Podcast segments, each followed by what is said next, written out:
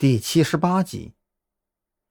这调查取证的先后顺序非常的重要。如果已经认定是纵火案，那么首先应该是公安系统的人进行调查取证。毕竟两个部门的分工不同，消防队的主要任务是调查火源，他们一般是不会顾及其他犯罪证据的。只是一般情况下，都是要消防系统的人调查取证完以后，才能确定是否是纵火。而那个时候再由公安系统介入，一些关键性的证据可能都已经被人不小心的破坏了。还是我们先来吧，你们稍等一下，我联系的人最多半小时就能到了。张扬知道，赵军现在一定非常的懊恼，在他和蓝雨桐出门之前。赵军还说：“老刘这里不用太过关注。”虽然那个时候，无论是张扬还是其他人，都非常相信赵军的判断。老刘这么多年以来都是这么做人的。如果凶手要对他动手，也早就做了。张扬他们这一趟来，目的地也并非是老刘家。为什么会选择在今天动手啊？而且很明显。一切都显得非常仓促啊！张扬捏着手里的笔记本，连这个东西都留下了。凶手的作案时间一定非常的仓促，或者说是激情作案。我想，应该跟我们今天的出现有关吧？蓝雨桐低着头，声音压得很低。我们的出现。难道凶手知道我们部门？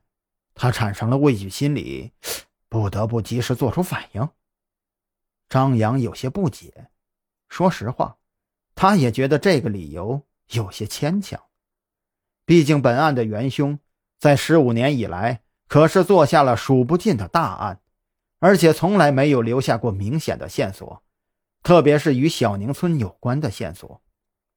他的报复方式。更多的是让人失踪，过程中他是如何让受害人致死的，那是另外一件事。但是他做事一定非常的隐秘。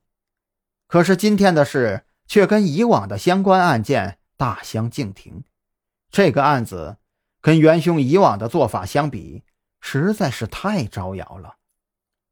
他将老刘做成了人肉烤鸭，很明显是存在着极大的报复心理。那又是什么原因，让他这么多年以来都没有动手，却唯独选择今晚仓促行动呢？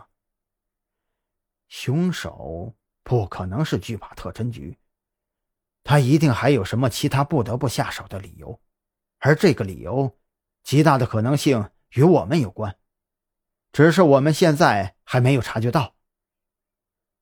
赵军来的比想象中要快一些。他的脸色非常难看，到来以后也只是黑着脸对张扬和蓝雨桐不咸不淡的说了一句：“辛苦你们了。”之后就去检查老刘的尸体。哎，没有错，就是这个人。